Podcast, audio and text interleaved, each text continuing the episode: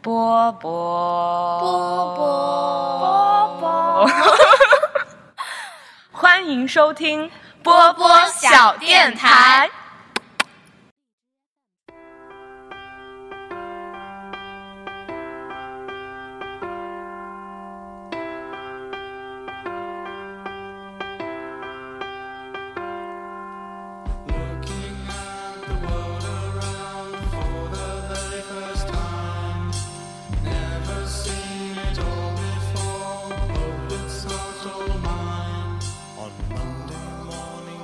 电台我波波，人软话很多，这次非常欢快。Hello，大家好，我是宫文田，然后欢迎大家收听本次的波波小电台。然后现在我们的地理位置呢是在内蒙古呼和浩特的呼和浩特的一家酒店里面。这期嘉宾呢，我请来了一个我一直其实特别想邀请，但是一直因为就是碍于羞涩不好意思邀请的一个嘉宾，也是我特别喜欢特别喜欢的，像小小粉丝一样喜欢的一个嘉宾。来，先大家听一下他的声音吧，做一下自我介绍。Hello，大家好，嗯，我叫六六，然后是一个非常热爱旅行的嗯女汉子，嗯，女汉子，对，就是我之前认识六六是因为实习嘛，还会默默偷窥你写的那个公众号。然后我一直印象比较深刻的就是你说你要在立志三十岁之前走完中国。后来现在我觉得你基本上可以立到三十岁之前走遍全世界。其实三十岁之前走完中国已经挺难了，因为工作了之后就是时间不是很多，再加上金钱经济上面的话也不是很允许。呃，走遍全世界的话，可能要花个百万左右吧，所以就是突然一瞬间觉得自己好贫穷，还在还在慢慢的攒钱中吧。然后就百万，就是世界这个梦想的话，还是留到人生吧。反正人生那么长，中国的话，可能三十岁之前有望实现吧。就是你现在大概去过哪些城市？我可以说我没有去过哪些省，因为中国的嘛。对，嗯，就是其实我是属于。呃，会把一些比较有名的城市去一遍，然后有一些比较偏，比如我没有去过新疆，没有去过宁夏，然后港澳台也没有去，好像基基本上都没了，就好像就这就这几个省，就是新疆和宁夏、和地还有港澳台这三个地区，嗯，对。然后国外呢，就是东南亚那一块，主要是、哦、呃，我记得好像有越南、泰国、尼泊尔这。对，主要是这三个国家，因为比较穷嘛，就是 因为穷的话，就选这三个国家，就性价比比较高。嗯，对，因为我就是就是这次特别想跟六六一起来聊，也是因为我每次偷窥六六的朋友圈，或者我每次自己想去一些城市的时候，就会偷窥六六写的一些攻略，就感觉就是你一个人就感觉去到了好多地方，就其实做了很多，就很多人特别向往，觉得挺酷的一件一件事情，但是可能大家都很可能没有勇气去做，就是因为我感觉六六很多地方就是就说走就走，就是看到一个地方就一个人就去了呀，或者直接就在朋友圈招招就是。找自己的旅伴呢，就其实我觉得对于大多数人来说还是比较缺乏这个勇气的，所以呢这一期我就想请六六来跟我们聊一聊。呃，其实我也没太想好聊好什么，我觉得可以先从人生故事出发，就是 从什么时候会说这么喜欢旅行，然后再给我们分享一下他平常会做的旅行的一些攻略的 tips 啊，一些以及他怎么样去找合适的旅伴，或者说找没有找到合适的旅伴的时候，有时候会发生一些比较好玩的事情。可以跟我们大家来聊一聊。其实我第一次出远门就是我一个人去的，真的。呃，是我高二的时候。其实我高中以前都是比较乖的小孩儿，然后我你到底是什么让你变成了现在这个样子？我我真的是很努力的在读书，然后就是可能就卷子刷多了，然后开始看闲书，然后看了一本，我记得我的第一本启蒙的旅行书是一本关于西班牙的游记，是一个中国的作者写的。至于书名和作者，我一概都忘记了。但是我记得非常清楚的事情就是给我，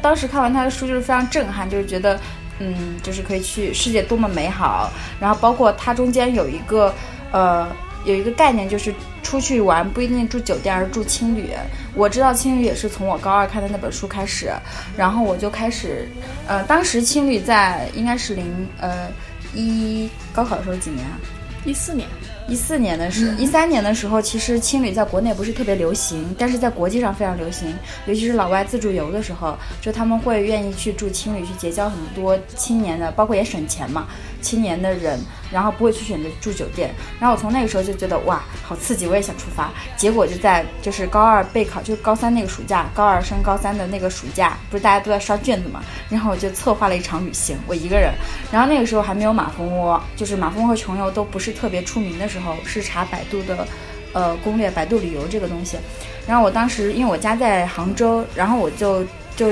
也不敢，因为第一次出远门也不敢去太远，我就直接策划了上海和苏州，总共是四天。然后我当时就是自己非常兴奋，就很快就把攻略做完了，然后看别人是怎么走的，然后订好了车票、住宿。然后但是就是很尴尬，我第一次坐火车，我就把杭州东站和杭州站搞混了。我以为只要是火车站，哪个站都能坐，我就很特别开心的跑到杭州东站去坐车，结果就误点了。然后我就开始哭，我就在火车站哭。那时候我好像十八岁还没满。对，然后因为我我担心就是火车没了就没了，然后我就很担心我之后的行程怎么办，然后我就打电话给我妈，然后我妈也没什么经验，她就说那你就去问当时就是火车站的人员，然后火车站人说那要改签啊，然后再去改签，然后还好就是杭州到上海特别近，我记得车票是二十一块五毛钱，然后就是四个三四个小时就到了，然后我当时就是去上海住的青旅，而且就当时还有个小姐姐。当时我我那时候高二的时候认识那个小姐姐，她是大一升大二的暑假，她也是一个人出来，就跟我现在性质很像，就一个人出来出来大半个暑假，就一路玩儿，就走遍中国大江南北。我当时就特别羡慕，我就觉得如果以后上大学，我一定要成为这样很自由的人。然后其实上了大学之后，契机也不是特别多，呃，真正就是让我再走次走上这条道路，是我加入就是我们学校那个组织。就那个旅行协会蒲公英，然后那个时候是开始跟着旅，就找到了一群也同样热爱旅游的人，然后就跟着我们的社团一起去到更远的地方，然后包括自己性子比较野，最后也当上了领队，然后就跟去了更多的地方，就是这样，就是感觉利滚利的这种感觉。怎么怎么突然说到一个经济问题？就是这样子一步一步，就是走到现在这个样子。我觉得其实要真的想就是慢慢出去玩，还是挺需要一个契机的。因为我觉得其实像大多数人，哦，也不是说大多数人吧，也很难说大多数人。就以我自己为例啊，我感觉大家都是那种乖乖读书读上来的，就是可能大家都说起来都很想去旅游，很想去什么环游世界啊。但是其实就是你一个人，你真的想要去策划很多事情或者去做很多事情的时候，你有时候还是比较缺乏勇气或者什么样的。所以其实，啊，我现在有时候就特别后悔，就是后来知道社这个社团的时候，我就后悔为什么大一的时候没有加入，因为就是你有时候真的错过了那个点之后，你其实很想一个人去实现很多事情，其实是比较难的。对啊，就就有一群志同道合的人一起玩，还是挺好的。那你们当时你是主要是跟着他们一起出去去各个地方玩，是吗？嗯，其实就是节假日的时候，社团会有线路，然后如果遇到我感兴趣的话，我会选择就跟着队，然后如果不是特别感兴趣或者那地方我去过了，我就会自己去策划。然后因为我比较穷。所以没有，大家都比较 久。我会提前就很久就策划一场旅行，包括我对自己人生的期待也是这样，因为我会觉得人生会比较无聊。如果你有一件非常期待的事情，你比如说你把它安排在六月份，你有一个一次出游的话，你就会特别期待，就会觉得时间过得特别快，你就会很有期待去过。所以就是，嗯，如果你能比如说提前半个月、一个月去做这件事情的话，你就会每天都非常期待着那一天到来。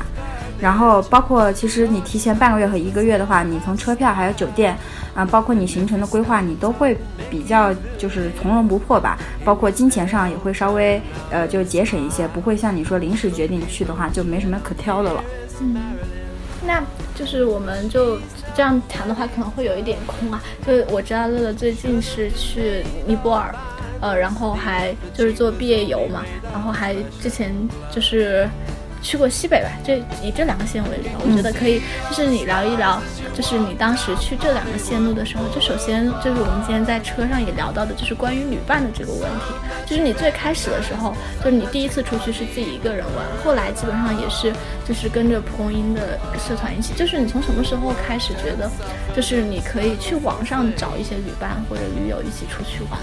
嗯，其实我一般出去玩，我一个人也行，一群人也行。我考量一个地方适不适合，就是一个人去的话，我会考虑它的便利性。就是我国很多地方的话是属于交通非常不方便，比如说大西北或者新疆、内蒙古这种比较偏，就是不是像现代化城市那样交通非常方便，高铁啊、大巴都能到的，我就会选择去找旅伴一起拼车来分担我旅途中的一些费用。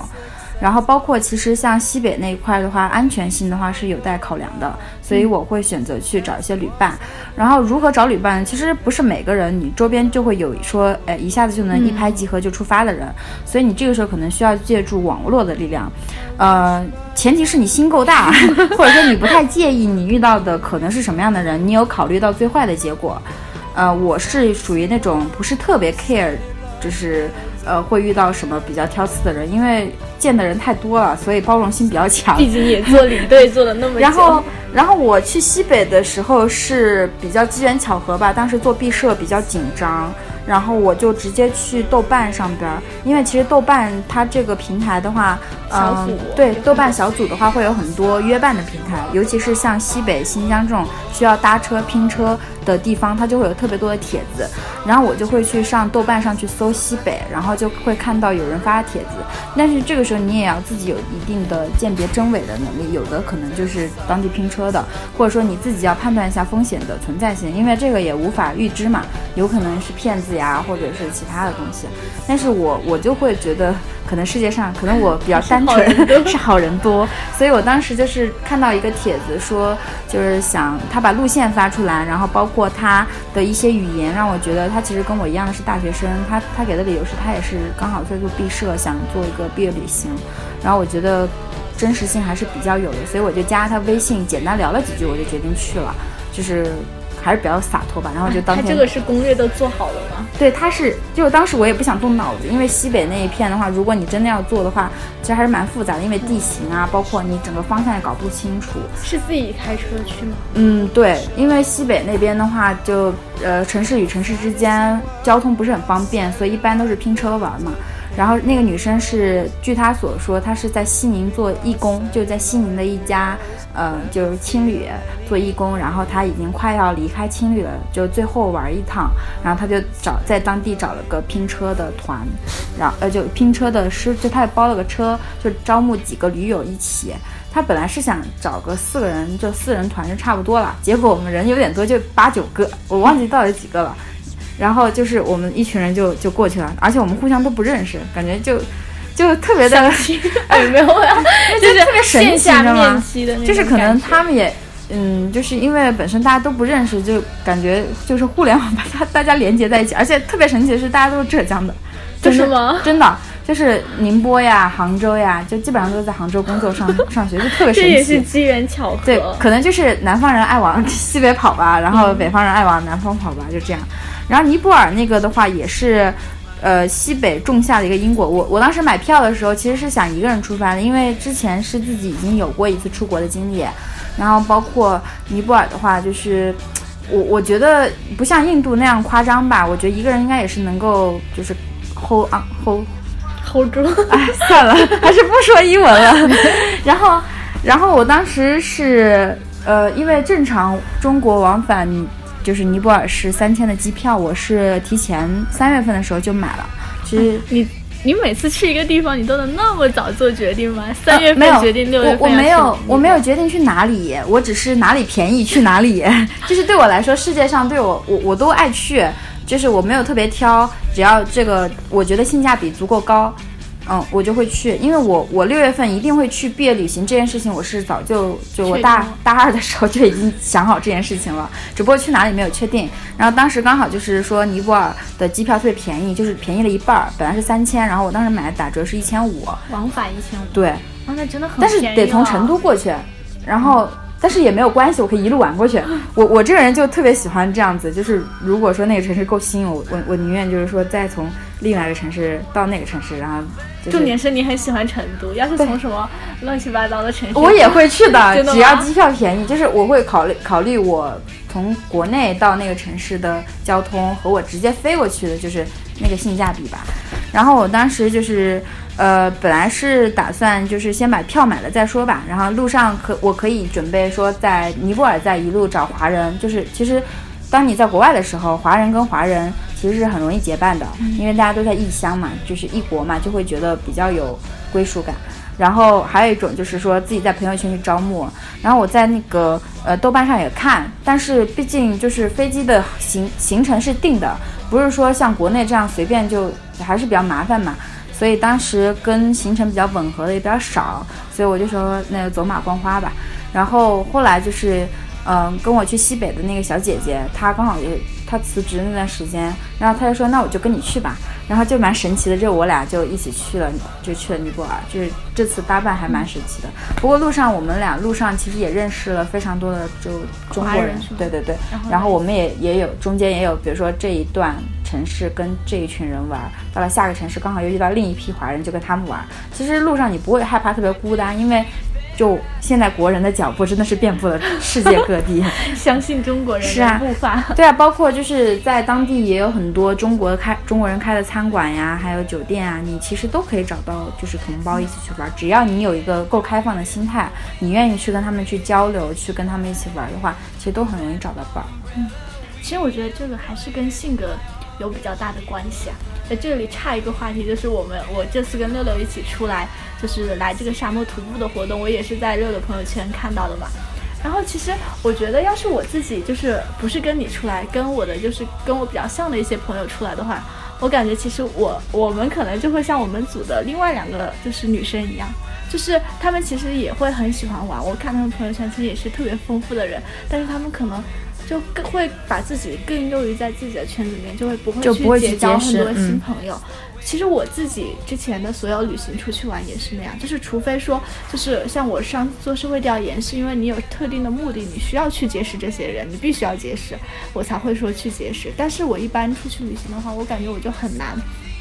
说就是达到特别多的结识特别多新朋友的那种感觉。所以我觉得这个是不是也是跟个人性格比较有关系？你这就是一路里面你就有就碰到啊，就是这种豆瓣啊或者朋友圈，就是找的那种可能不是特别熟的朋友们，就是有没有碰到那种很好玩的，就特别合得来的，或者是有时候还可能会有一些小矛盾、小摩擦的呢？嗯，小摩擦、小矛盾肯定有嘛，因为每个人他的、你的、他的旅行经历，然后他的生活环境，包括他经济实力，还有对的各种生活习惯都不太一样，所以肯定是会有一定的分歧的。尤其是旅行这个事情，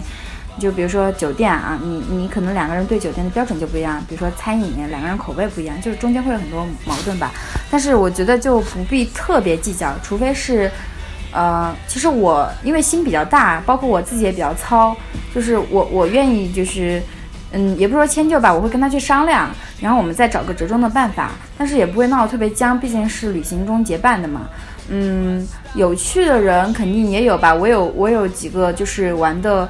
就是他们会让我觉得是我向往的生活的那一种。就是我虽然也自己在走，但是我会觉得他们也很厉害。就是我会每次旅行就会遇到各种各样很神奇的人，就他们也是属于比如说，呃，徒步呀，就是在一直在国外飘着啊。就比如说我在尼泊尔遇到一个小姐姐，她六月份我们在一起在就是在尼泊尔一个城市一起玩了两天，然后之后就分道扬镳了，但是加了微信。到现在九月份他还在玩，就是他一直在。呃，斯里兰卡呀、马来西亚呀、泰国呀、尼泊尔、印度啊，各种国家中间就是玩儿，就一直在玩儿，你就会觉得这种哇，好神奇，好羡慕，就是感觉他的世界和我们的世界就不是同一个世界的这种感觉。我在羡慕之余，就是想用今天跟那个小哥哥说的一句话，可能是家里有矿吧，是吧？就是非常土豪，就是反正就很潇洒吧。然后包括你，我在那个呃尼泊尔遇到一个代购，然后他是属于就是好像就是本身学习就学历不是特别高，学习成绩也不是特别好，然后他是一个流浪就一个吉他歌手，然后在拉萨开了一个客栈。然后他是在尼泊尔做代购，然后包括他在尼泊尔学雅思，就是他准备尼泊尔提升考雅思应该好考一些。嗯，一个是好考，一个是学费便宜。然后他是准备提升自己的，因为我我跟他交流过，他跟当地人他是属于非常能开口的那种，虽然他的英语不好，包括口音还有各种单词语法都不是很好，但是他就是敢跟别人去交流。然后包括他自己的一个求学的心态，他想学英语，就是学好英语的话是想去更多的地方。所以我就蛮佩服他。而且他那他已经二十六岁了，就是他自己说是没有房也没有存款，但是他就愿意这样子，就是他虽然也很慌，但是每天日子过很潇洒，弹弹吉他呀，然后在尼泊尔就是在家的满都，然后过着就是非常闲适的生活呀，就感觉就非常的积极的一个心态。虽然偶尔也比较丧吧，但是整体来说的话还是比较就是就相当于是感觉你在你的世界里的另外一个世界活着的那种人。因为大家都是活得比较千篇一律嘛，读书呀、工作呀，但是总会有那么些人，他会跳脱到离开原来的生活轨道，去寻求一种新的生活状态。我是非常欣赏这种人，但是可能由于现实因素吧，就是不是特别多的人能达到这种状态，还是很需要勇气的。嗯，因为我今天其实也跟六六聊到，我是啊，老是觉得就是旅行这种事情就太。其实还是比较私密，我老是觉得，就是我不过，呃，我觉得六六整个的旅行的经验也也许可以总结为两个字：心大跟不计较、包容的心态，就是这种可能会好一点。但我每次就就是特别，因为我可能比较害怕矛盾跟分歧吧，所以我觉得我每次旅行就就是挑特别亲密的朋友，但感觉这样的话，其实每次也会缺少特别多的那种新鲜的东西。所以啊，所以我其实也挺羡慕的，但是我觉得我可能自己下一次我还是很难说真正的自己说去通过这样的一个渠道去找那个，就是你会就是说如果大家想出去玩，你会鼓励大家这样的去找旅伴吗？嗯，每个人的旅行方式都不一样嘛，就也不需要强迫你去跟别人的旅行方式一样，但是呃，你如果有兴趣的话，可以尝试一下一个人上路，就是跟你跟朋友一起出去那种。情况包括你所遇到的人，因为我自己在一个人出去的出发的时候，我会更有意识的去把自己的心变得更加包容，就更加的开放。我会去跟比如说跟青旅的老板聊天，然后跟我的一起住在青旅的室友聊天，包括我在路上会尝试更多，因为没有人认识我，我可以去做更多丢脸或者说更多我从前没有做过的事情。比如呢？嗯，比如。突然觉得有人认识了，不好意思说。那倒也没有吧，就是，呃，我我之前一个人出去的话，还是会有几段艳遇的。哎呦，来了，在我 可以，在我就是哎，这个是最有戏的部分。没有没有，是你男朋友不会听到。是真的蛮神奇的，是因为就是当时可能是也是女孩子一个人出来，是我那时候一个人出去的时候，嗯，可能。高二的时候，我就第一次出去就有艳遇，觉得蛮神奇的。就是一个小小哥哥，就是在我是那当时因为要考大学，所以就是特地去了南京的几所大学玩儿，然后去了南京大学，然后中间我就不认识路，就去就是找了一个路人帮我指路，结果那个路人就直接把我带到了目的地，然后然后包括还帮我拍照，就。然后后来还他还带我去食堂吃饭，就吃了一顿南大的饭。然后之后我又跑到，就是嗯，就是跟那个哥哥，而且那个哥哥后来来我的城市来找我了，找我玩了。就是但是对，但是已经很多年没有联系了。但是感觉在我记忆里还是一个非常美好的时刻吧，因为当时我特别喜欢那个哥哥，是真的是出于男女之情，也可能是。那时候太小了，才十七岁，或者或者觉得他特别优秀，就那个时候对特别优秀，是南京的。其实后来我们自己觉得，哎，我们也不错。就是呃，南京大学的哥哥，嗯，好厉害，而且还留学什么的。然后当时觉得那哥哥人特别好，可能那个时候对世界上的好意就会觉得是一件特别天大的那种恩惠的感觉。然后包括我后来去南京航天航空大学的时候，也是找了个路人帮我拍照，结果他也带我去他们的食堂吃了顿饭，我也不知道为什么。然后那哥哥还当时还用的那种滑盖手机，还留下了互相留下了 QQ。但是其实旅行这个事情到最后的话，最后大家当时认识的人，最后基本上都不会再联系了。所以就是必须要珍惜你跟他在旅行的时共度的那段时光。对，之后你的话可能就跟他的人生还是继继续没有交集，然后。就重点是我当时在南京住了一个阁楼，二十四人间，男女混住，这是我的下铺。那高二的时候出去，你就敢住这种二十四人间？主要是没房了，就我当时订了一个青旅，我就是十二点的时候没有过去入住，然后他好像房子就满了，就派给别人了，然后他就帮我找到了另外一个青旅，然后那个青旅是南京的一种老阁楼，在。我住的在楼楼房那边，就二十四人间，男女混住，包括还有外国人，就是那种非洲人。然后然后我的下铺是一个三十多岁的大叔，他感觉扎了个小辫儿，就特别文艺，然后带了一本就是好像是叫什么《流浪日记》之类的东西。我因为当时一楼等一下，我想想，你嗯高二的时候，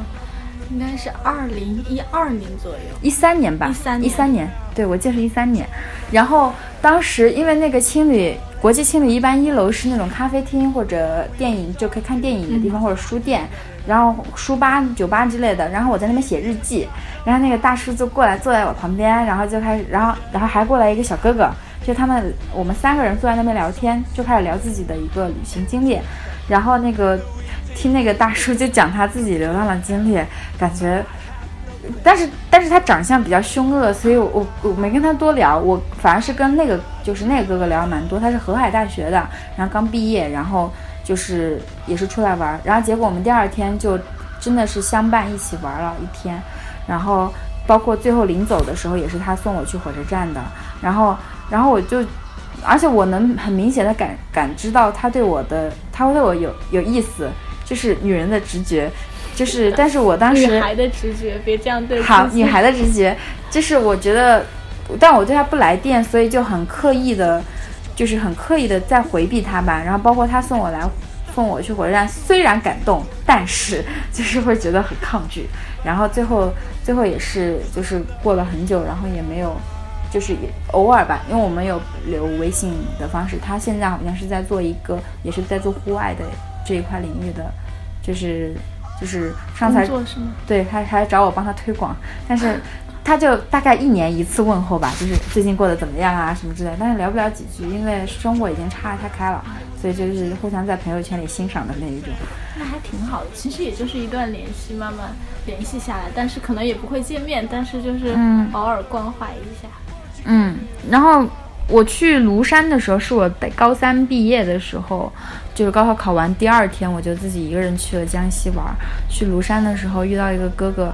呃，就是当时我是问路，然后然后他就带我去了，就是我学到了，问路。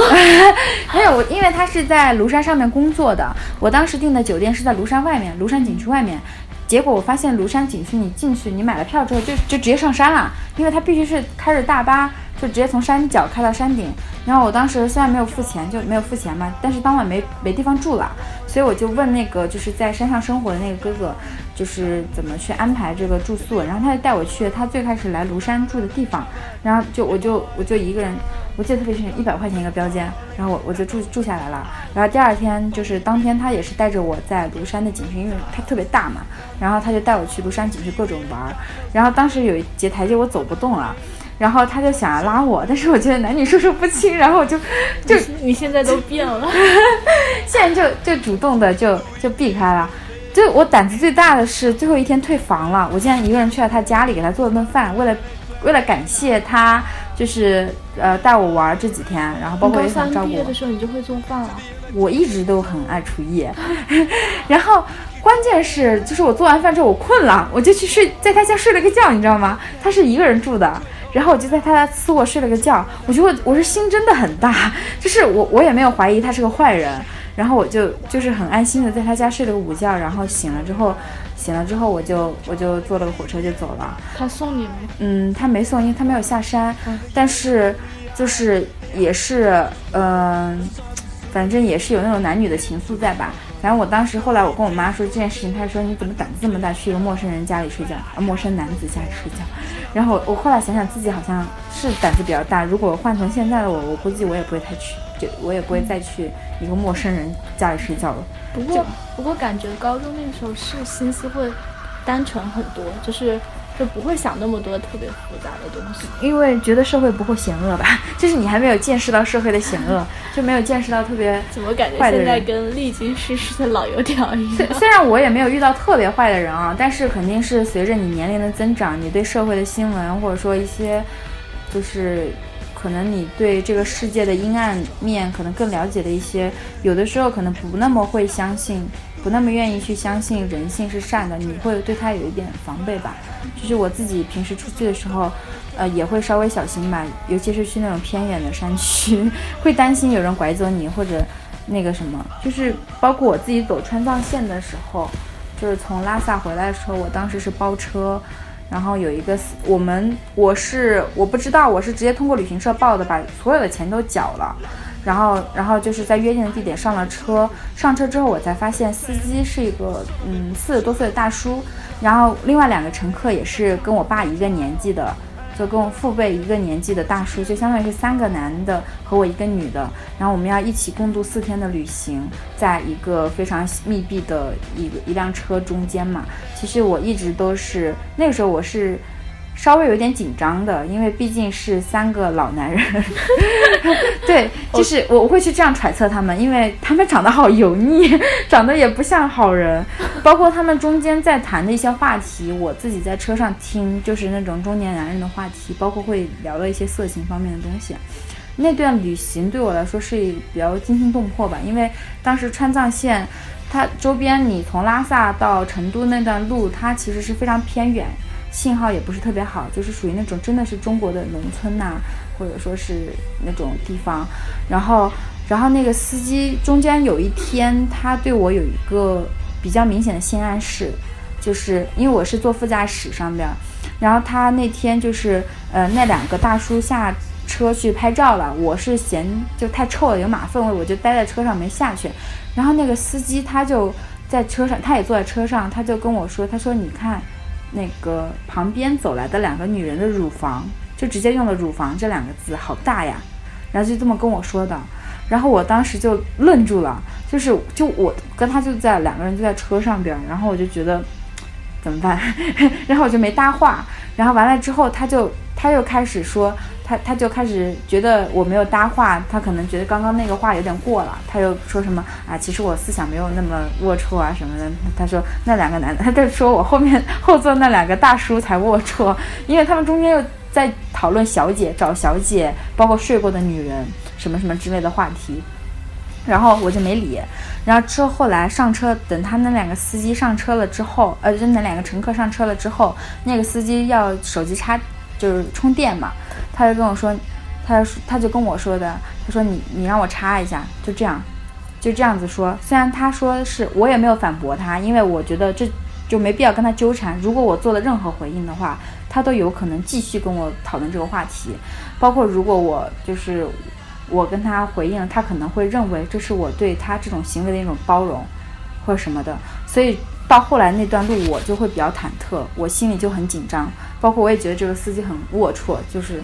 就是跟我一个小姑娘讲这些，然后她就后来她在路上还一直的在聊她这么多年就是当司机当川藏司机的一些经历，比如说有一些女乘客专门来藏区睡，呃睡那些藏族藏族小伙子，说什么他们气大活好之类的话语。然后包虽然真实性有待考证，但是他 这个，但是他这种这种就是话题很明显的就是在暗示，包括他就开始完全说自己睡过多少女人，说有一个他睡过一个十八岁的小姑娘，然后就什么是女方是自愿的跟他睡的，但是他觉得这样太辜负女方，就这样子的话题在车上聊，包括后座的两那两个大叔也非常的起劲，其实。三个男人就是在讲那些话的时候，我都觉得我自己特别危险，因为我觉得很有可能，如果他们三个都有歹心的话，就是，就是我我会觉得自己很危险。包括我，其实当时已经交完全款了。你当时为什么一个人去的？我记得你不是一个人去的川藏线。嗯，就是当时我们在拉萨解散，我是带队去的青藏线，在拉萨解散的时候，就，呃。一一种方法是你原路返回坐火车，就是回到西宁，然后再回内陆；一种方法你坐飞机，然后飞机比较贵嘛，然后再加上它的那个体验度，我觉得也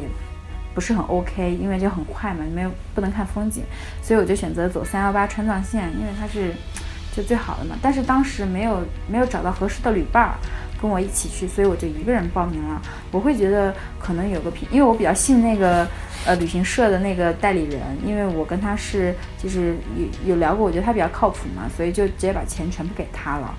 然后，但是后来在车上我才意识到，我把所有的钱都交完了之后，这个司机可以没有契约精神，就直接把我丢在任何一个地方，包括他也可以就是威胁我说，如果我不不怎么怎么，他就可以把我丢在。这里，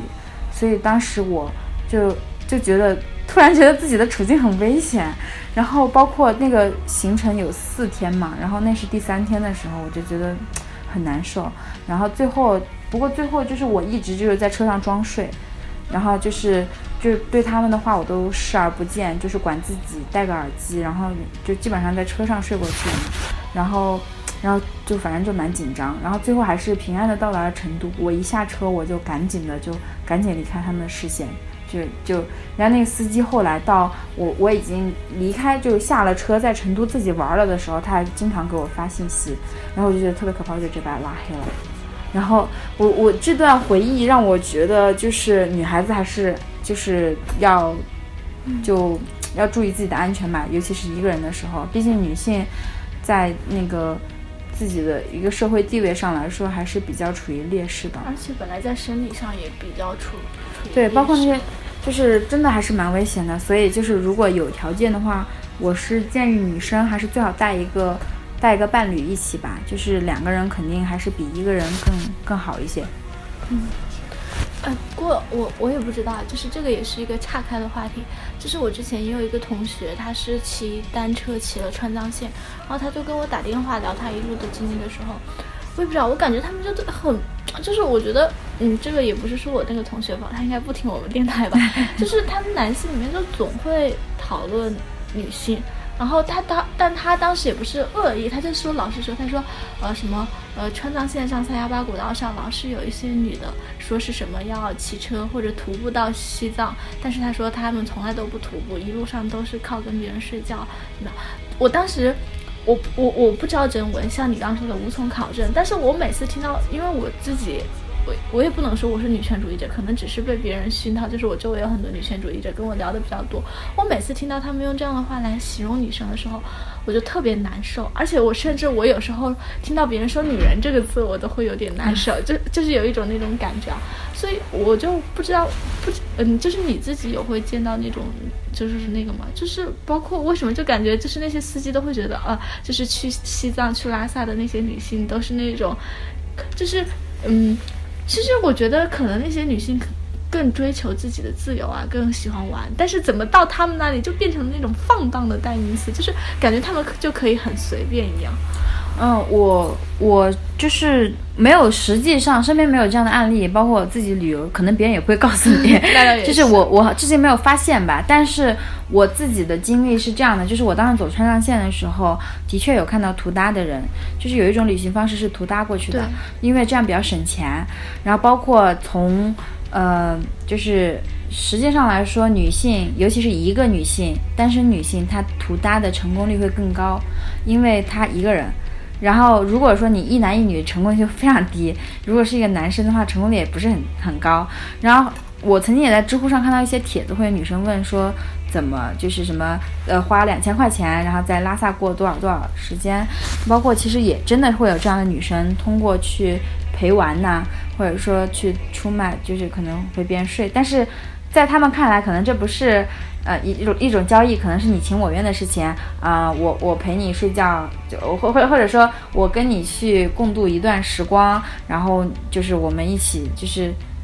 可能在他们眼里看来，并不是那种交易，而只是自己认知的一种关系上的一种变化。在旅途中，比如说你就找了个伴儿一起，他能够负担你的一些费用，您跟他一起，比如说节省一些费用的话，这是很正常。包括，嗯，我不知道怎么去定义吧，就是看每个人自己的想法吧。如果女生，嗯，其实我觉得像说这种你情我愿，我也觉得也还好。但是我就特别讨厌，就是像你说的那些中年油腻大叔们对话里面，就是就是把这要么当成一个炫耀的资本，或者要么当成一个什么，我就觉得这种就让人很难受。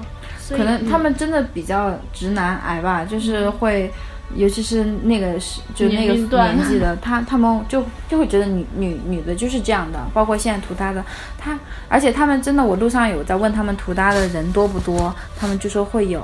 而且就是也会说就是这种睡睡的这种情况嘛，就是真的会有。啊那你当时就没有想过算了 下车？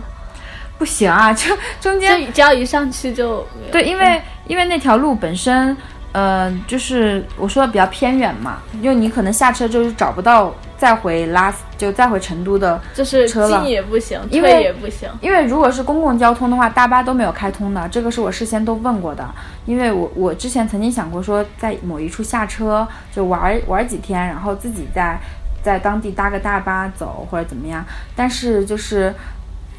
嗯，不是特别靠谱吧？就是你不知道具体的，就川川西那边还有西藏那一片那一片，它山路比较多，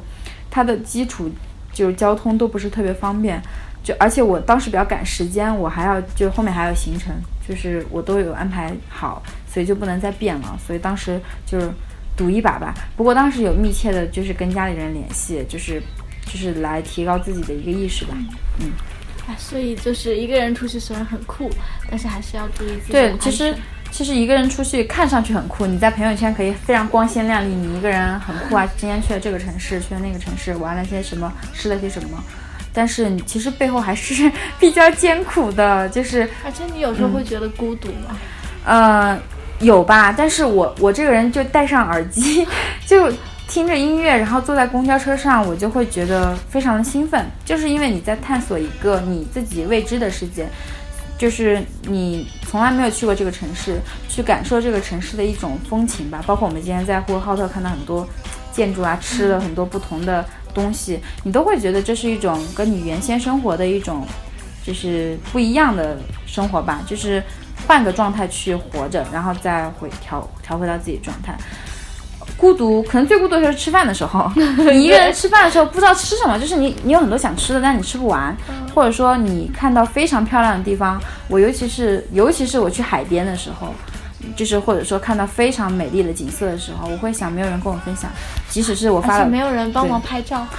拍照是其次，就是没有人可以站在我旁边，我跟他说哇好漂亮这几个字，即使是我发了朋友圈，即使是我就跟人家视频，或者说我拍了小视频传过去，我都比不上他站在我的身旁，然后我跟他一起去欣赏这种感觉，所以你可能那个时候会比较孤独一些。但是有的时候会比较自由吧，就是你可以自自由做主，比如说想吃啥吃啥，吃啥不用不用考虑别人的感受，你想住什么住什么，想在哪一站就选择什么交通方式啊，嗯，就是住什么样档位呃的酒店啊，或者说吃什么样子路边摊，还是说大餐大大餐馆呢、都是你自己决定，你就不用跟别人商量，特别爽。包括你睡到几点钟再去玩，然后嗯要不要改签，这种这种事情都可以你自己决定，所以还是比较比较爽的。不过我觉得我应该不太适合一个人出去了，因为我是如果一个人的话，我就会特别懒，我真的会特别懒。我之前在广州到最后就是我一个人住嘛，我真的就不想出门了。嗯虽然我觉得一个人会很闷，但是我一个人出去我没有什么动力，就出去玩的话我会没什么动力，我会觉得很孤独很孤独。因为我又跟你不一样，就是我我可能就是也不会主动去。就是在外面再去跟别人去交际或者怎么样，甚至我觉得连一个拍照的人都没有，就太孤独了。哎，就很难受。不过有时候就是你你觉得你可以完全脱离，就是我也不想拍照，我也不怎么样，就不打开手机，就一个人走一走看一看，我觉得那感觉也还挺好的。嗯那我们第第二趴可以聊一聊实用的一些干货。就刚刚其实呃你也聊到了穷这个问题，然后其实我觉得对于大多数的学生来说，嗯、也不是说学生嘛，刚上班的上班族也是，其实大家。很多人都有，我觉得就跟大家一聊天，你的梦想是什么？环游世界。你去了几个地方？没有几个地方。就嗯大家有时候顾虑比较多的也是钱的问题。嗯第一个就是学生感觉自己啊没有经济来源呐、然后每个月又想吃又想喝，然后如果还想去别的地方玩的话，就感觉要花很多很多的钱。然后第二个也是旅游本身也是一个比较耗钱的事儿嘛，嗯所以就是呃。嗯，我觉得可以聊聊两方面。第一个就是你自己在旅行的时候，就是你你大学的时候，就是出去玩这么多地方，就是就是，那你是通过自己去挣钱，或者还是怎么样呢？嗯，就是我我每个月那个生活费是一千块钱，然后我又特别喜欢玩，就是我一方面会自己去找一些兼职，就是来增加收入，一方面我会比较省一些，就是在一些没有必要就。就是我会把我的旅行放在比较高的位置，包括我会为我的旅行去存钱，就是这是我的一个目的。然后如果说你经济实在有限的话，因为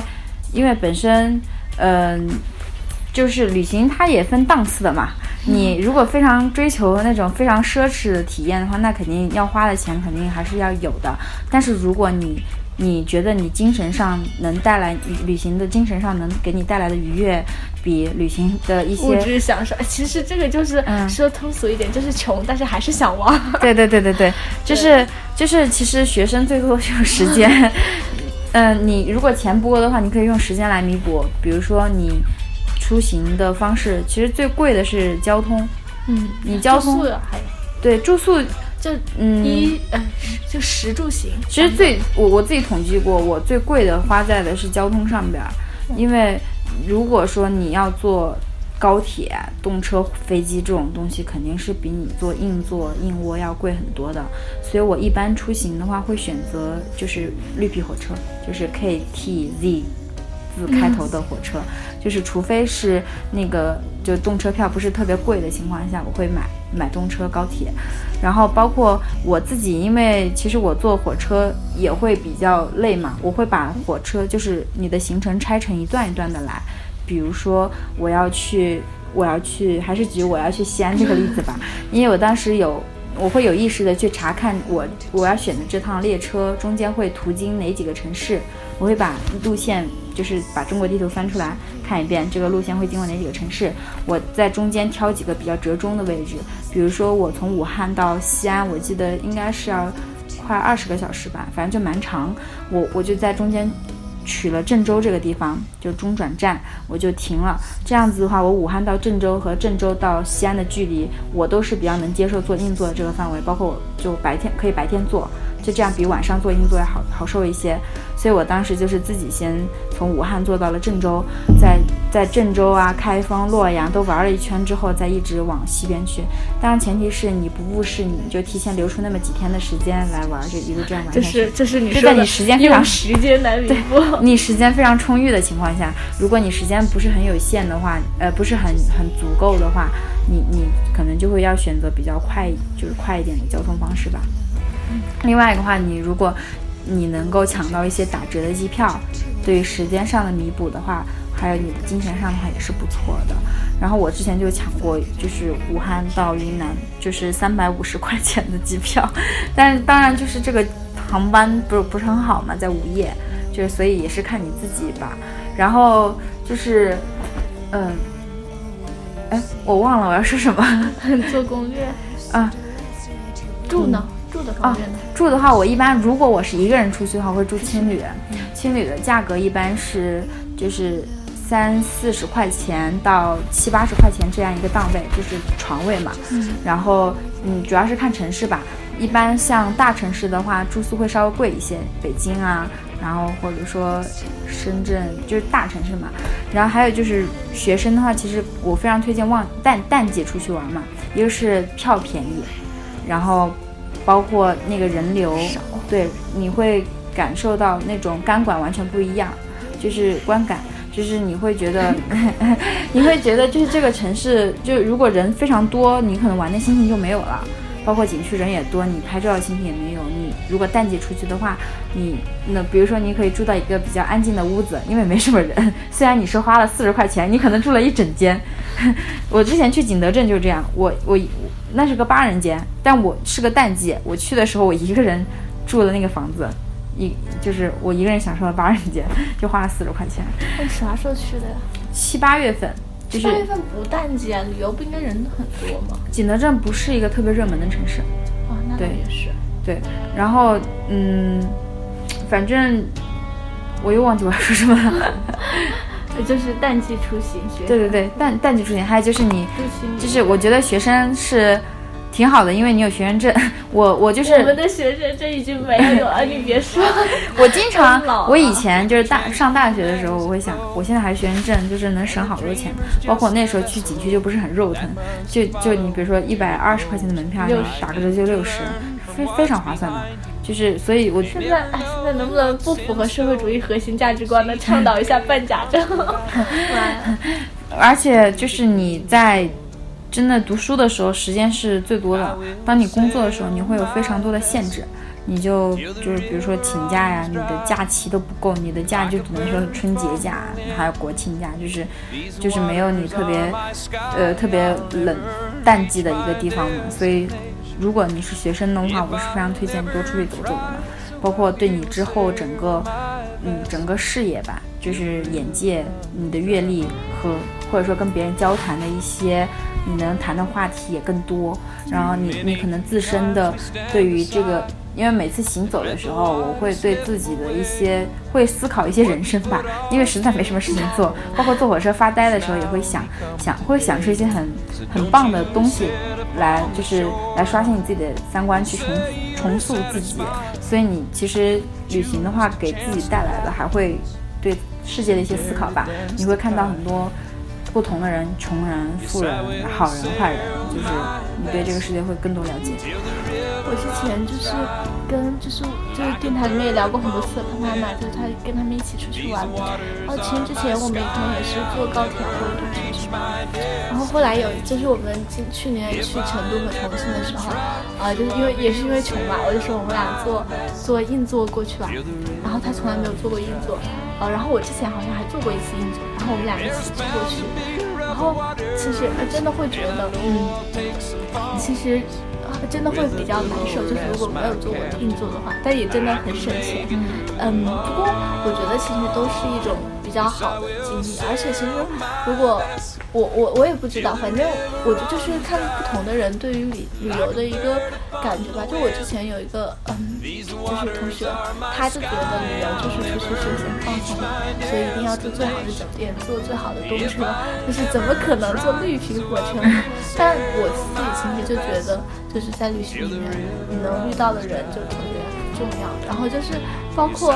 换一个话说，就是虽然今天我们就一直吐槽那句话，说什么就是旅游就是去呃呃，你从你活腻了的地方去一个别人活腻了的地方，虽然老是这么说，但是我觉得就是。呃，别人活腻的地方，你肯定是没有活腻的嘛。就是你能从你现在的生活中脱离出来，我觉得也是一个很棒的选择。所以，我我我我是虽然有时候比较没有勇气一个人出去，但是我还是很喜欢出去，就换到一个地方。我之前看那个有一本书叫《魔山》，就是它里面有一段说，就是唯一一个能让，就是就是能养人，能就是啊，大概什么意思呢？就是能让那个。呃，时间延长的一个办法就是，要么就是空间，要么就是时间本身。就是你要么是时间的流逝能够带在一起带走一些东西，要么是一个空间在一某一段时间内的急速扩张，能够让你感觉到深奥。没有，就是大概的意思就是说，你如果一天你从北京去了武汉，你会感觉你的这一天非常的长，你做了很多的事情。但是如果你一天都只待在了一个地方，然后做着同重复的事情，你就感觉你这一天像不存在一样。嗯，你你有没有那种感觉？有吧？就是我，就就就比如说这个这三天，就是我。我们一起来沙漠徒步，我感觉这三天我好像过了将近十天一样的感觉，就是你能把这个时间完全的延长一样的，就是你感觉你能延长时间一样的感觉。所以做了很多不一样的事情。对对，所以就我我还是比较喜欢旅行的这种感觉。所以我其实，啊，可能也是因为穷吧，我 就是其实就是住的没有那么好啊，或者怎么样，我其实也没有那么多介意的。嗯，所以我觉得，哎，也是看不同的人的选择。嗯。对啊，其实你就是每个人对旅游都有自己的看法，你也没必要去跟人家去争辩，到底你的是对的，我的还是还是我的对的嘛。所以就是你你对自己，你管好你自己就好了嘛，你自己开心就好，就还是自己开心为主吧。然后刚刚说了省钱的方法，然后其实还还有一个就是你挣钱。呃，我我其实有在做兼职嘛，就是包括我会给人写公众号，就我自己真的身无长物，就没什么一无是处，我没有什么长处，很有长处。对，就是我是我是属于就不是都不能变现的那种，就是你的技能不能变现，所以我当时会做一些非常低成本的事情，就是可能单纯的是占用你时间的事情，比如说，呃，比如说去，哦，没有发过传单啊，哦，就是帮人写文章，我也帮人写文章。我也帮，就是去做公众号，然后一篇五十块钱，有这样去挣。然后后来的话，有自己带队嘛，带队其实是有那个领队费的，然后会有这样的方式。然后包括你在带队的时候，其实相当于你也免费的去，但是那那种体验不好，因为你得去照顾别人，其实相当于没有玩，就很累。如果是你把导游，呃，像我喜欢称他为领队，把领队这件事情是作为职业来做的话，其实。就是旅游已经失去了它的意义了。就是你的重心是一定是在队员去照照顾队员别对别人身上，而不是去自己去体验。没有，你看我们领队还捞了一个女朋友，哦，副领队还捞了一个女朋友回去。所以反正，嗯、反正就是，嗯，当领队也算是一个，你你有的人可能会觉得哇，导游真好，就是可以不停的去不同的地方，但其实当导游就是你如果熟悉这条线路，就会一直带。就是你会去这个地方很久很久，你会觉得很腻，而且包括工作和爱好真的是两码事儿。然后我还有一个就是，你其实也可以去参与一些，嗯、比如说什么旅游旅游局啊，或者说什么平台组织的一些可以让你免费去体验的一种机会。但是这个往往是可能你要写文章、拍照片，给他们做宣传，因为他们一般招募。就招募这种体验官嘛，你其实可以借这种机会，凭你自己的一些才能去赢取这些机会。呃，但是这个我没有尝试过，但是我我是推荐那些比较有才艺的人去尝试一下这个，但是就可能也也稍微不太纯粹吧，毕竟你你也是带着目的去，但是毕竟能省则省嘛。然后我自己也有找实习，我后来大三就开始实习，然后也算是一笔呃不错的来源吧。我觉得花父母的钱去旅游其实不是件特别好的事情。我我会鄙视鄙视那些拿着父母的钱去到处玩儿，然后到处晒的人，就我会觉得就是呃鄙视链吧。我觉得我是凭自己的实就是本事去完成自己的这些脚步，就一一步一个脚印嘛。旅行本身是件非常累的事情。我我其实，在旅行中，我每天白天出去逛都在，后悔。出去逛的时候晚哎，上。我我真的，我这个我差一下啊，就是我本来觉得，因为我每次看你朋友圈，我每次看你玩的状态，我都觉得很嗨，就是我感觉你每次玩应该都会很嗨，但是你这次感觉很神奇，每次出来玩都是，不过应该也也是一路开开玩笑，一路都在后悔我为什么要出来。啊，其实我每次都是这样的，真的吗是是真的这样的。我我我可能但你下次还是会出来。对我还是会出去，因为我真的不喜欢一直待在一个地方。然后，嗯，但是但你还是会每次出来之后又但是后悔。但是旅行真的是很累的事情，嗯因为你白天需要就是一不停的去逛，不停的去走，然后你的整个状态的话就肯定不悠闲嘛。就我我是属于比较紧凑的那种，然后我会觉得其实挺累的。然后如果你是要当那种事业的话，你晚上可能还要回去剪片子。把视频就把拍的图片处理啦，然后各种其实就相当于在完成任务，就是反正我会觉得很累，因为我晚上回到酒店，我可能只想睡觉，对，只想修个图，发个照片，记录一下今天干了些啥，然后就就睡觉之类的。然后，所以如果是真的当事业的话，一定是要非常热爱这件事情，然后包括你自己也有一些一技之长吧，肯定是拍照是必须的。就是摄影是必须的，然后再厉害的人会可能会摄影，就是摄录摄像，对，录像也会比较厉害，因为现在就是短视频很火嘛，所以其实短视频比照片更那个啥。还有一种就是去当那种嗯旅拍，或者说呃 model 吗？呃不是不是旅行的那种呃风光拍风光的那些摄影师，可以通过这些图片来挣钱。这也算是旅行的一种，但是也是同样很累。反正就是一旦它是你的是跟工作沾上边对，一旦是你的事业的话，你就不能很很纯粹的把它看作是一场旅行吧。这个事情我现在已经也想通透了。我觉嗯得所有的事情只要当做是工作都会变质，所以我现在觉得，哎，喜欢的事情你就让它变成你的爱好就好了。对你不要把它变成你的，挣钱跟面包吧对，就是面包跟什么，跟什么，呃，好像之前是面包跟爱情，哎，不是，现在都是钻石跟星星还是要分开的。嗯钻石是挣钱的事儿，星星就是星星，反正我是这样觉得。是这样的。那下面要不就是呃聊一聊尼泊，就是具体聊一聊尼泊尔去这边玩的一些经历，或者就比较有趣的事情，嗯或者说你觉得哪一段旅行里面就是你觉得比较有趣的事情比较多，就是具体的。有趣的事情，我我这次尼泊尔比较突破自我的事情就是。就是跟当地人玩儿，就是以前会会觉得跟本地人会有沟就是沟通障碍，就是出国的时候会就是呃，就不会说就还是只跟华人玩。然后，但是这次去尼泊尔的话，去了一个城市，然后也算总共去了几个城市？三个。三个城市，一个是加德满都，是首都对吗？对，首都首都是加德满都。然后，然后一个是滑翔的城市，因为尼泊尔是好像是全 这个城市的名字就叫滑翔的城市，它叫博卡拉，它是等风电影等风来的取景地，包括它这个地方是。全世界好像排名前三的滑翔地特别便宜，好像滑一次翔就三四百块钱人民币，然后便宜其已经蛮便宜了。我没有概念，这个就是滑翔很酷哎。嗯，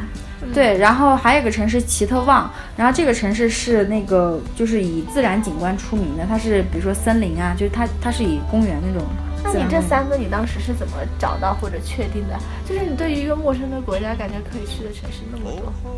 还是选择最有兴趣、最有名的几个。最有名的吧，因为其实你自己对那个国家的认知都是来源于网上的资料。然后现在不是互联网发达了，你基本上能查到任何一个国家的一些旅游信息，只不过多和少的问题。尼泊尔的话，其实算是华人去的还比较多的地方。然后就是我在网上查的几比较经典的路线，因为华人会给你推荐，就大家回来之后都会写游记，都会记录自己去了哪里，然后比较成熟的就这条路线。所以当时我也是，就是其，而且包括其那个尼泊尔其他的城市，其实也没有建设那么好，也没有什么特别值得去的，所以就挑了这三个城市，就比较有名的城市嘛，就去了嘛。然后当然在博卡拉的话，是遇到了一个尼泊尔的小小哥哥嘛，然后他是当时是我帮他撑了，他在躲雨，然后我我就是好心的帮他撑了一段伞。然后当时因为我是蓝头发，然后在尼泊尔，而且包括尼泊尔人对。对，就是没，就是对夸赞是非常的，嗯，就能说出口吧。就在街上，他们会直接会跟你说你好漂亮，是用中文说的。他们他们会说一点点的中文，然后就会直接夸你漂亮，会跟你合影。可能就跟我们在街上看外国人那种金发碧眼的外国人是一样的。我当时是蓝头发，再加上又是中国人又是外国人，就比较比较奇怪嘛。所以当时那个小哥哥就就夸我。呃，就是长得好看，可能他对长得好看有什么误解吧？他说我，他说我长得好看，然后就就是邀请我去看世界杯，然后包括还留了我的电话号码。就是让我一定要打给他，跟我说了三遍。然后，然后那天晚上我们也是一起去了当地的，他带我去了当地的酒吧，最大的酒吧。本来那天我是准备洗洗睡了的，就是我准备吃完饭就回酒店，因为那天下雨，我也不想出去玩，就准备就是洗洗睡。然后结果他就带我去就当地最大的酒吧，然后跟他一起蹦迪，然后抽了尼泊尔烟，是我真的是第一次抽烟。不是特别好玩吧？我就当当做是一种体验吧，就是，然后包括还喝了他们那边的酒，然后抽了水烟，然后包括他还有个同学过生日，就最神奇是他同学过生日，然后我没什么礼物带，我就给他一块钱人民币，就是我觉得我身上没有什么中国的纪念品，然后我就给了他一块，就纸币人民币。结果那个那个他同学就特别喜欢毛主席，他当时看着这个这纸币上的毛主席就跟我说，他 You know this man，然后就说这是这是我们的毛主席，他说我特别特别崇拜他，是神一样的存在。我当时他就他当时就觉得我对他特别好，然后我就我我就既然你们那么喜欢毛主席，我就把身我身上 的所有的一块钱都给了出去。结果他们就说。那好，你给我纸币，我也给你我 我们国家的纸币，然后就就感觉大家变成了一个货币交易。最后他们就，而且他们给我的就是相当于就我给他们一块钱人民币，他们给我大概是五块钱人民币的，就是每个人给了我，感觉自己赚到了。反正当时那个那个人还蛮开心，就是那个朋友他过生日我也不知道嘛，他然后就就临时的祝他生日快乐，蛮神奇的。然后包括那天晚上他们还带我去蹦迪。蹦野迪，我觉得尼泊尼泊尔人真的特别乐观。尼泊尔是一个，它的它它它的英文是 N E P A L，是 Never and 呃 Peace and Love，就是他们自己不是，就是还是有官方示意，还是他们自己阐释的。这个是我在他们机场看到的，看到的。它的全称是 N N E P A L P A L，就是然后不要停止，Never 是 Never，对，Peace。Peace 和平嘛，Never End N E 你少个 E，Never End Peace and Love 就是不要停止爱与和平。然后包括那个国家也非常爱笑，你在那个国家能看到特别多的笑容，就每个人都会对你展现笑容。然后包括他们会跟你说 Namaste，就是是尼泊尔的你好 Namaste，然后双手合十的跟你非非常微笑的跟你说，然后我会觉得就是是是是个蛮友好的国家，然后所以我我其实。我我对本地人其实也也还是对那两个认识的，就是对那个小哥哥也非常放心。我觉得他们对我没有坏意吧，所以当时也很放心的跟他去酒吧玩。然后最后他们其实事实上。就是我的同伴还是告诫我说可能会有危险吧，你你你如果一个女孩子喝了他们的酒，又抽了他们烟，万一有 有什么，就比如下毒什么之类就。你是真的心很大，我是真的心大看出来了，可以跟三个大叔一起坐一辆车坐四天，可以直接去一个陌生人男性的千千万不要学我，还可以跟一群陌生的尼泊尔男性去喝酒蹦迪。对对自己的长相比较比较自信吧，就是觉得自己应该不会出什么事儿吧，然后也很幸运。对，比较幸运吧。然后，然后包括最后我从博卡，就我从博卡拉去了另外一个城市。那个小哥哥他是他是在加德满都上大学，他出来毕业旅行，他家在加德满都。然后最后他就约定说，我在我回到加德满都的那那天就带我玩。最后他的确也守约了，就是我俩他骑着摩托车带我飙了半个加德满都，就是真的是很。独特的体验，因为本地人带你逛他的城市和你自己跟着攻略去，就是就不一样。他会带你去一些犄角旮旯，就是别人不知道的地方，就带你去体体体体验生活。而且那种其实才是最正宗的本地。对，包括包括就是他带我骑摩托车的时候，我就哇，好酷啊！就是感觉不是用，不是打的，也不是就是做那种普普遍的，就是。就感觉就是找了一个当地导游，然后带你去玩，然后带你去吃最正宗的东西啊，然后带你去玩最有趣的景点，反正觉得特别神奇吧。因为因为如果说我当时拒绝了他的好意，就是对对他防备心很重的话，可能我就没有这样一段很有趣的经历。对，也会可能对这个城市、对这个国家就没有特别深的。一个感触吧，反正我是觉得那个小哥哥人很好，包括我们，我回国了之后，他他就下了个微信，特地下了个微信，然后跟我就保持联系吧。然后虽然现在也没有联系了，因为因为我旅行的确就是时间慢慢的冲淡了之后，对记忆就比较少了。我已经见惯了这种这种离离合了，因为。即使是，所以今天说出了那一句名言。我昨天，即使是你在旅行中就是玩的再好的人，可能你们就是回到自己各自的生活之后，就很难说再有共同话题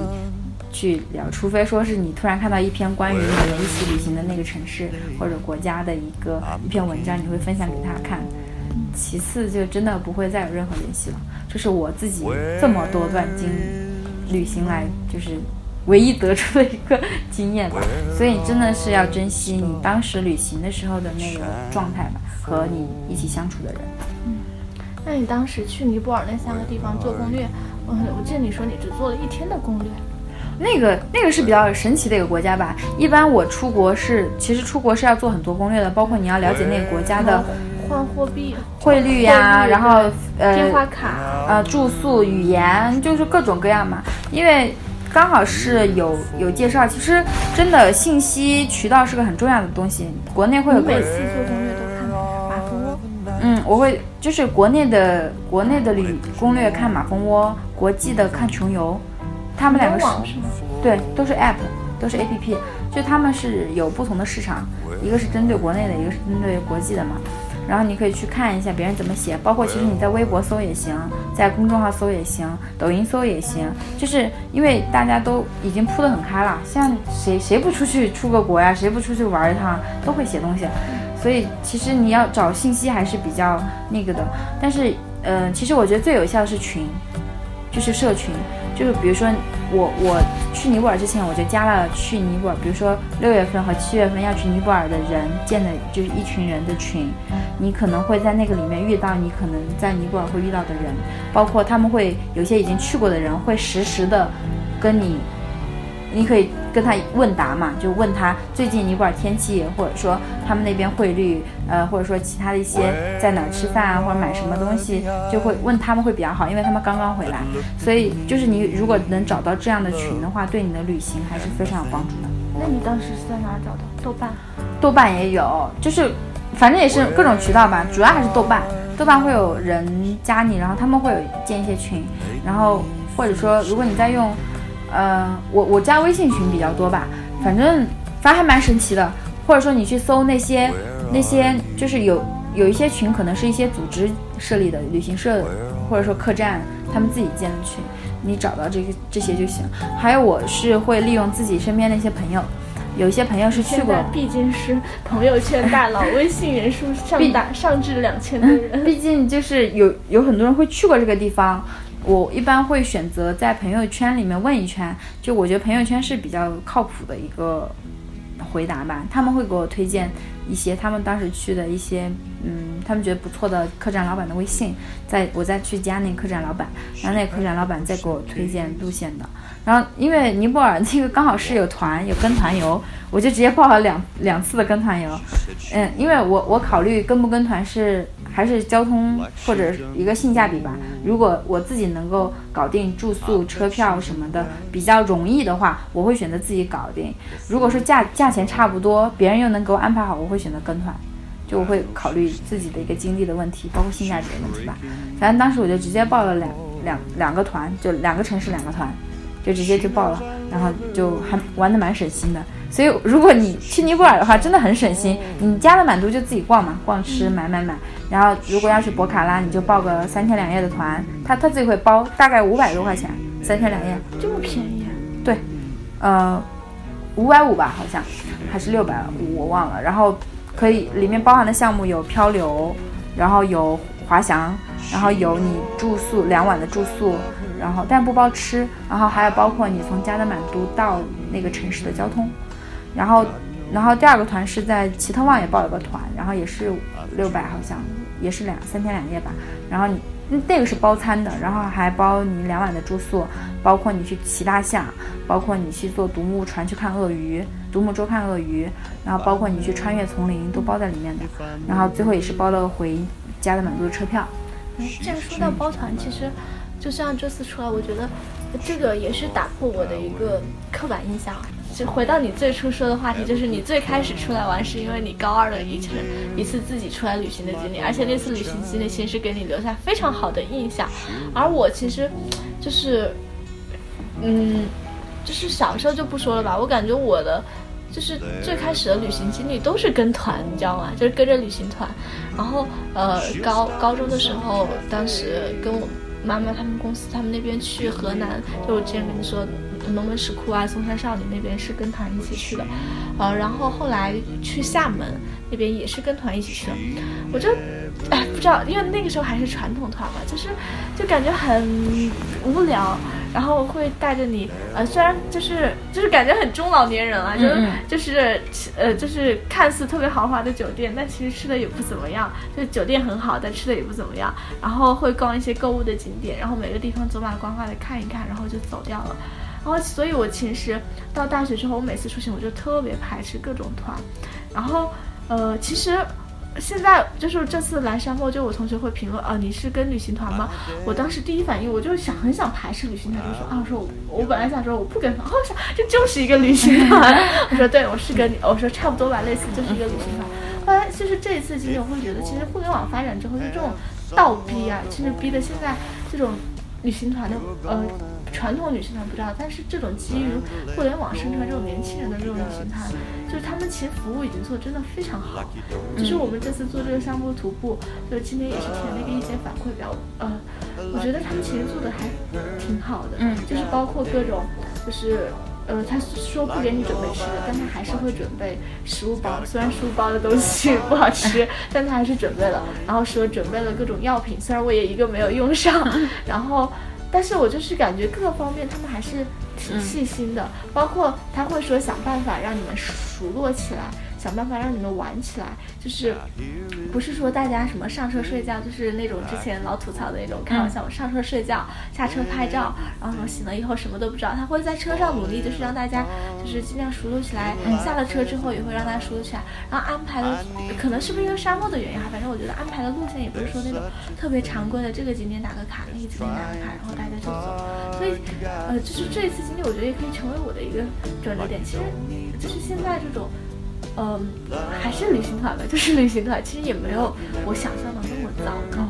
就是其实也是可以成为旅行里面的一个选择。嗯是这样的，就是其实，在你就是我们小的时候，或者说在时间在倒退，比如说五年、十年的时候，那个时候的确是传统的那些旅行社，你能看到线下的门店那种旅行社，它的确是以带你去购物，然后给你安排那种就非常中老年人式的旅行方式。呃，现在这种方式依然存在，还有还有就是会会有那种，但是现在因为更多的人就是因为现在旅行已经变成一个非常我觉得非常娱乐化的事情，跟看电影一样稀疏平常的事情，所以大家会越来越追求旅行的一个质量。然后包括现在因为互联网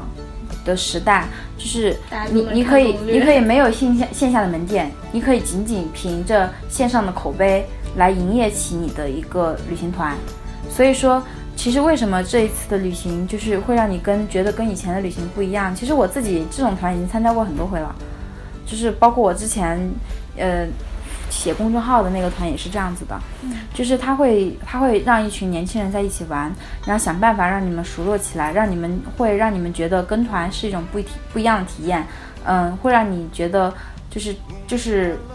这次旅行是比较物超所值的，这样你的口碑能够给他带来新一波的流量，能够让他的名声更大一些。然后现在这些团其实他们会做的更加人性化，会更加注重每一个人的体验，包括路线的合理性啊，什么什么之类的。然后而且这些团，呃，一般来说他们去的目的地都是那种一个人到不了的地方。就比如说像沙漠，你你怎么能一个人搞定那么多露营的装备啊？然后路线啊什么的，这个都比较难嘛。包括其实现在这些这些市面上这种旅游团特别多，你随便一搜，你去知乎上一搜就能搜到特别多，就是关于这些旅行团的帖子。但是实话说是良莠不齐吧，就是这个旅游市场非常混乱，你还是最好是选一些口碑的那个。就是旅行团去参加嘛，我主要看中这次旅行团是因为它是学生平台，包括价格也比较便宜，的确比较便宜。然后呃，我虽然没有参加过，但是我觉得可以尝试一下吧，毕竟有了第一次，你你不可能总是看别人的那个说嘛，所以自己来了一下，觉得还可以吧，应该还会再参加第二次。但是我在选择参团的目的地的时候，一定会考虑到那些地方是我一个人到不了的。对吧？比如说这次沙漠，或者说之后可能如果是去额济纳旗，就是那种呃在旺季很难订到票，然后很难搞定你的住宿，很很着，就是需要你花费大量的时间精力去策划的东西，我会选择跟团，我会觉得嗯比较省心吧。包括郊游也是个目的，就是你会呃你会通过哎，重点是我是觉得这个团的学历好高，嗯 对。很神奇。就是你，你通过这种团能认识到一些也可能会是同样热爱旅游的人，你会包括他其实会打打开你各个圈子的人脉，因为虽然是这批是学生啊，我之前参加的一个团，呃，可能更多的是已经工作的人，就是会有各行各业的人，他就是你可能会。就是你的生活，因为在你工作之后，你可能生活就局限在一块地方了。但是如果你能在休息休闲的时候去参加一下这种团，去适当的拓展一下你的人脉，就是说的说的不好听一点的话，就是，呃，以后总有帮得上忙的地方嘛，就是总有一个资源在嘛。所以说这种的话，社交也是也算是一个一个目的吧，对吧？嗯那，哎，其实也差不多了。那其实，嗯，哎，我也不知道说什么。就关于旅行，你最后还有什么想法吗？啊、其实聊了这么多，其实，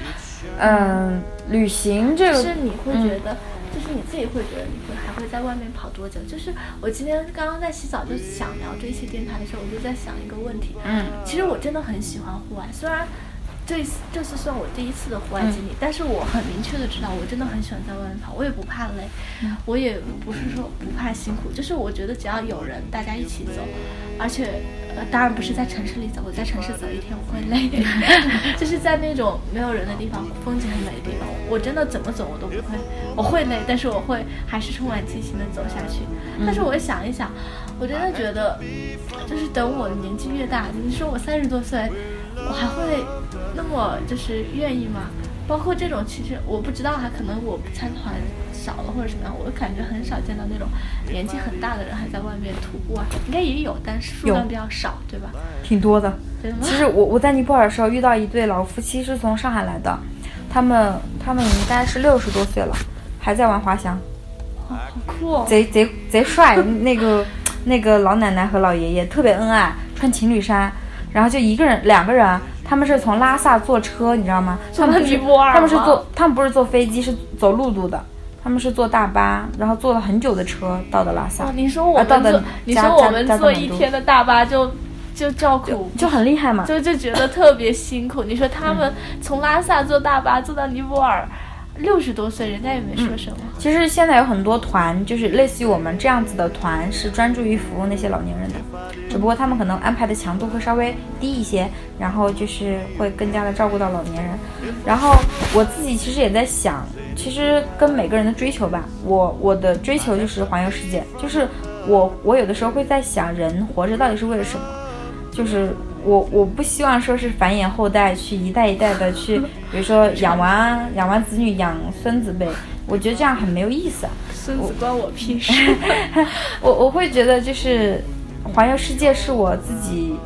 的一个目标吧，就是人活着总是要有点盼头的嘛。然后我会觉得去把世界上的每个地方走一遍，然后去把美食吃一遍，就是我人生的一个目标。所以我不会担心说我有一天不想出去玩了，我我时刻都是想出去玩的，并且我挣钱，我努力的工作，就是为了出去玩。就是为了出去玩。那你真的到了要结婚的年纪，被催婚，男朋友开始催你生孩子，嗯。怎么办呢？哦，首先我会选择一个不催，就是在你择偶的时候，你就会选择去找一个跟你有共同目的的，就是他也会把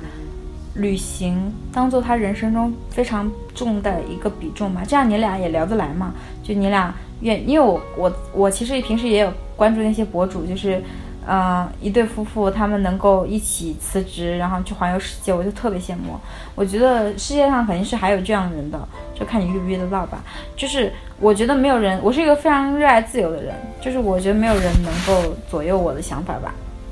就虽然我会有的时候会考虑到去照顾他的感受，但是我自己该抛弃还是抛弃了。是觉得我不喜欢被别人逼迫，我我不是我不是很喜欢被人强强制去做事情的人，我会对自己很乐意去做的事情非常有的有活力和激情，所以这个就不是很考虑。包括现在，毕竟我我有我有接受过高等教育，我有自己的一个来收入来源，我不不像旧社会那样，我觉得自己女现在女性其实都很独立的，嗯。呃，也是，其实也是最后看个人选择嘛。嗯。到那个时候，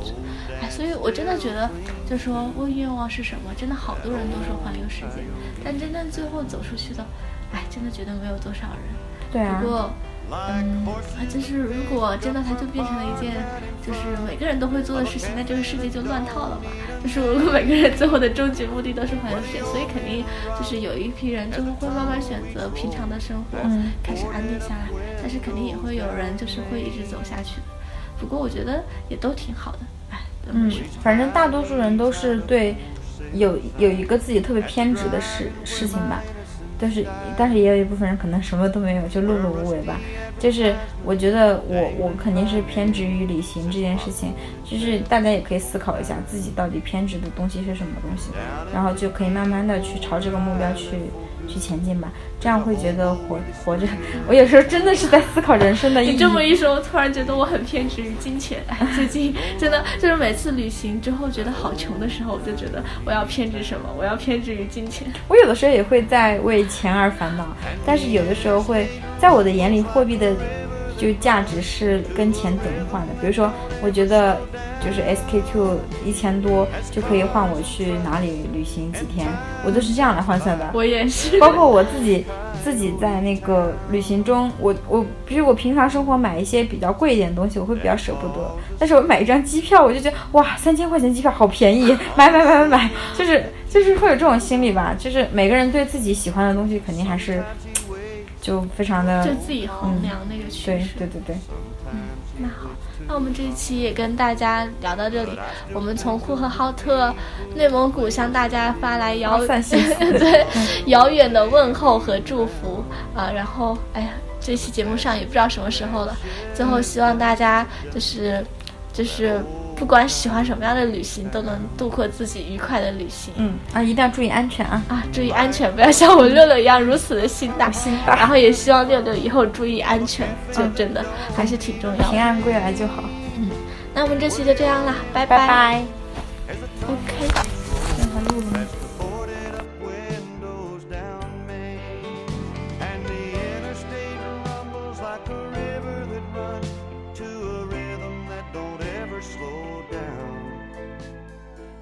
Cars and trucks and time passed by that old coyote town. God bless that old